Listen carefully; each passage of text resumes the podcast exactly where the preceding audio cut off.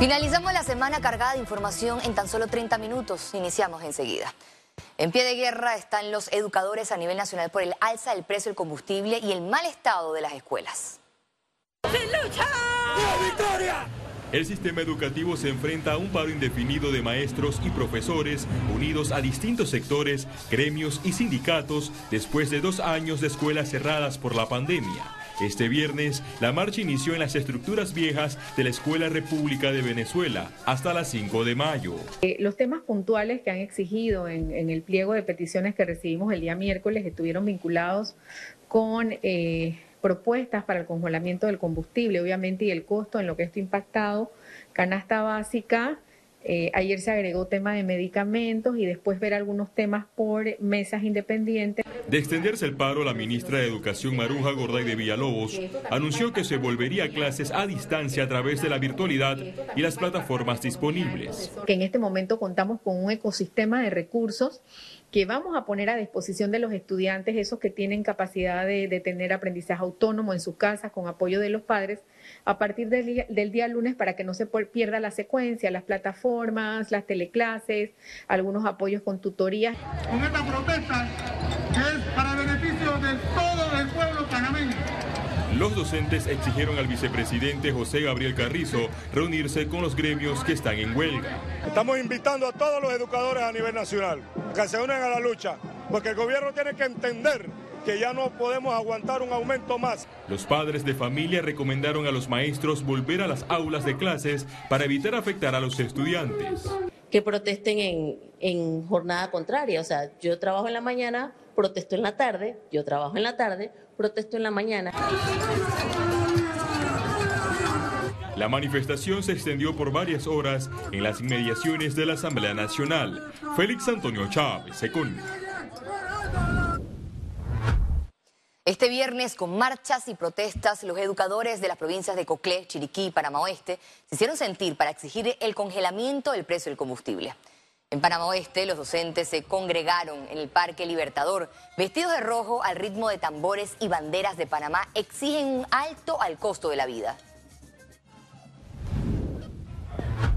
Mientras que en la provincia de Coclé, Penonomé, agrupaciones magisteriales salieron a las calles para exigir respuestas del Ministerio de Educación. Y en Chiriquí los gremios de docentes manifestaron que están dispuestos a negociar con las autoridades para buscar una solución que beneficie a todos. El ministro de Vivienda, Rogelio Paredes, manifestó que las protestas que se registran a nivel nacional y que están lideradas por gremios de docentes tienen un matiz político. Cada vez que se llaman a estos diálogos o cada vez que se les recibe alguna propuesta, les explicamos lo mismo que podemos explicar en un programa, claro, en programa de televisión es más corto, pero allá no es, hacemos una explicación completa, pero ellos tienen ya una fecha para de todos modos salir a protestar diciendo no estamos de acuerdo con eso. El Ministerio de Educación informó que a partir de este lunes 11 de julio el uso de mascarillas en las aulas de clases será opcional. Hay padres de familia que esto están eh, con ganas de que sus hijos pues ya dejen de usar las mascarillas. Entonces debemos estar claros en que la decisión es del padre de familia. Sin embargo, también el centro educativo se puede reservar eh, la decisión de poder eh, adoptar ciertas medidas y eso en base a ciertos factores como los distanciamientos. El exministro de Obras Públicas, José Antonio Domínguez, percibe improvisación por parte del gobierno al implementar una aplicación para identificar los huecos de las calles. La acción del ministro con este fabuloso apps, que sencillamente su equipo no está trabajando y él tampoco sabe lo que él tiene que hacer.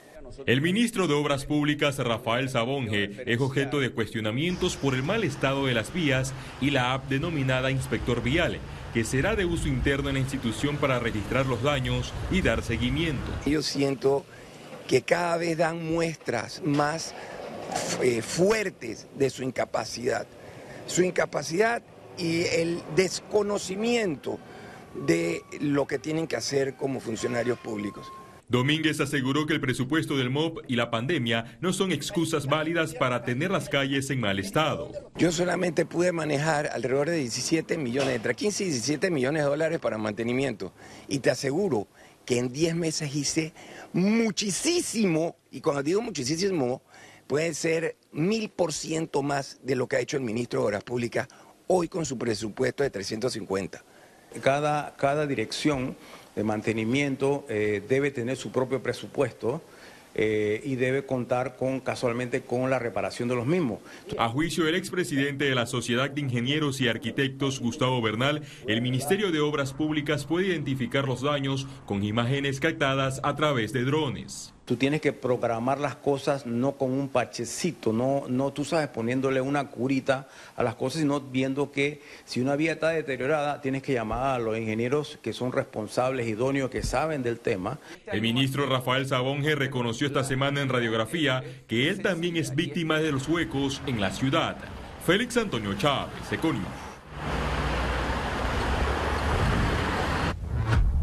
Continuamos ya que la comarca Nuevo Buglé tendrá este domingo 10 de julio una elección para escoger una nómina de delegados para el Congreso General.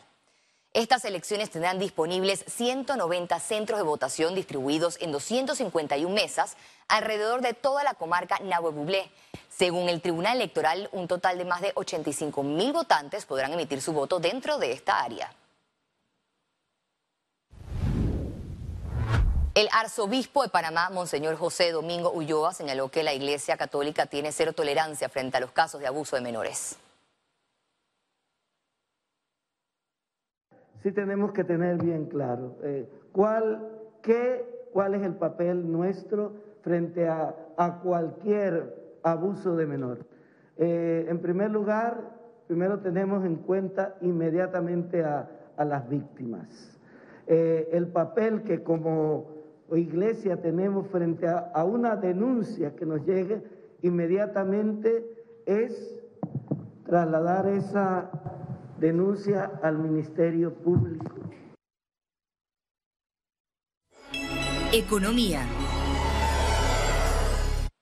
Panamá redujo el nivel de hambre en la población en el 2021, pero subió la obesidad. La Organización de las Naciones Unidas para la Alimentación y la Agricultura, es decir, FAO, reportó que Panamá redujo 7.5% a 5.8% el índice de hambre. Sin embargo, les preocupa que en el mismo periodo aumentó el nivel de obesidad. nosotros teníamos en 2019 aproximadamente población arriba de 14 años, 28% con obesidad. Ese número fue a 35%. E se põe os de sobrepeso, você não a 72%. Pero o problema maior que nós estamos chamando de alimentação, o problema é a, é, é a obesidade, que a obesidade está vinculada a problemas cardiovasculatórios, diabetes, respiratórios. Transforman el servicio de vuelos charter en Panamá para contribuir al desarrollo del turismo. La empresa de vuelos charter Arrendamientos Aéreos se modernizó y ahora pasó a ser Flight Trip. La Autoridad de Turismo de Panamá participó del acto inaugural. En el evento explicaron que apuestan a ampliar la conectividad aérea para Panamá para ofrecer mayor oferta de productos a los pasajeros y potenciar el movimiento turístico del país. El embarque y el desembarque de pasajeros de Flight Trip se realiza en el aeropuerto Marcos Gelabert en Albrook.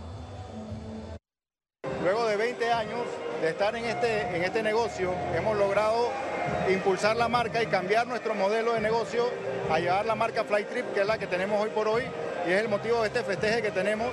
También hicimos un cambio en las instalaciones y logramos mejorar la, oferta que le podemos dar a los clientes de servicio que mantenemos en la, empresa de vuelos charter. Con esta nueva imagen de, la marca Flytrip, están buscando acercarse cada vez más al mercado eh, eh, digamos, eh, más comercial para incrementar su capacidad, incrementar su frecuencia.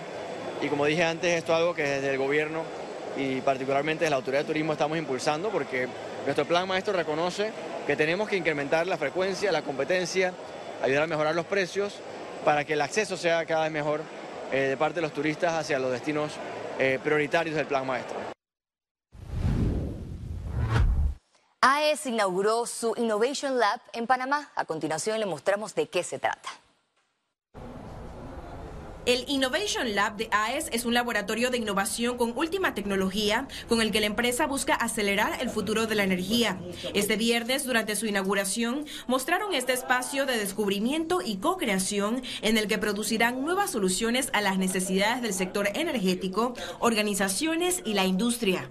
Nosotros podemos estar aquí con estos lentes que vieron ustedes eh, y estar conectados compañeros de, eh, de México, asimismo como un, como un cliente o gente de Ciudad del Saber o, cualquier gente de innovación y ellos poder estar viendo exactamente lo que estamos viendo todos. Tu energía más limpia, más asequible, 24 horas al día, los 7 días a la semana, eh, este, el poder tú tener la energía adecuada en un momento adecuado, eso es nosotros que buscamos. Durante un recorrido, la empresa explicó que el laboratorio cuenta con múltiples espacios con plataformas físicas y virtuales que diseñan experiencias descentralizadas. Unen el mundo virtual con el físico para generar una experiencia omnicanal. Por ejemplo, eh, si, ocurre algo en una planta, eh, una planta en Chiriquí o una planta nosotros en Colón, eh, con, algún, con algún equipo, y, nosotros tenemos la necesidad de que el fabricante pueda estar, indicarnos, cómo, indicarnos cómo poder hacer esa solución, cómo poder solucionar el problema que tenemos, nosotros podemos buscar la forma de conectarnos con estos lentes, conectar a ellos en los lentes y conectar también a la gente de la planta. Entonces ellos puedan ver lo que está sucediendo allá y entonces puedes poner muchísimo más rápido operativa la planta o evitar que ocurra un, daño mayor. Otro de los beneficios es que especialistas en innovación brindarán asesoría a clientes en el desarrollo de sus proyectos de energía. Ciara Morris, Econews.